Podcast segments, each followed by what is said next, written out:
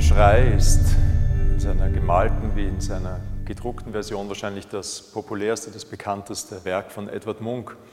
Und es ist durchaus ambivalent, wer oder was hier einfach diesen Schrei der Kreatur von sich gibt. Ist es die Natur, wie er in einer Beschreibung des Werks selber sagt, Edward Munch, es ist die Natur, die er von hinten brüllen hört und deren Gedröhne und Getöse ihn in Furcht und Angst versetzt, oder es ist der Schrei dieser merkwürdigen Kreatur, die ja ein nur menschenähnliches Wesen ist, aber in ihrer Abstraktheit keine konkrete Person zeigt. Wir wissen das nicht.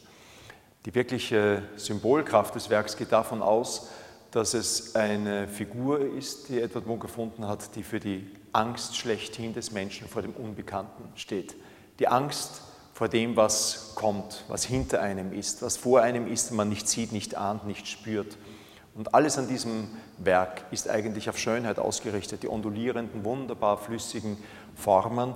Gäbe es da nicht diese schneidend aggressive Diagonale des Landungssteges, der weit hinausragt in den Fjord und das Bild wie ein Rasiermesser durchschneidet. Der eigentliche Schrei ist dieser Schnitt, der das Bild zerteilt und vor dem dann diese Figur ihre Ohren sich zuhaltend in diesen stummen Schrei der Verzweiflung und der Angst ausbricht.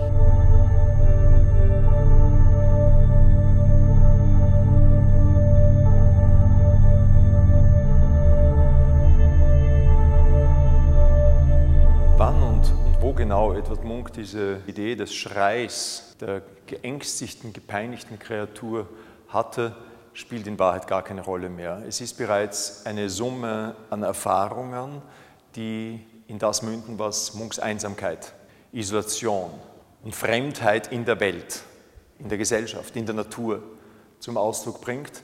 Ein Gefühl, das wir so sehr teilen. Wir sind nicht Herr im eigenen Haus und das ängstigt, auch in einer Zeit wie der heutigen, mehr als alles andere.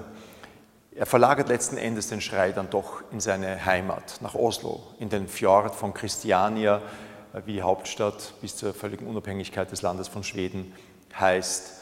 Aber der Fjord ist nur ein Bild wiederum als nautische Daseinsmetapher des Meeres, denn man sieht ja auch kaum, dass sich bei diesem schneidenden, diagonalen Gebäude es um einen Landungssteg handelt. Es ist ein Weg, auf dem zwei Figuren wandeln und die nichts mitbekommen von dem ungeheuerlichen Vorgang, der sich für die Vordergrundsfigur auftut.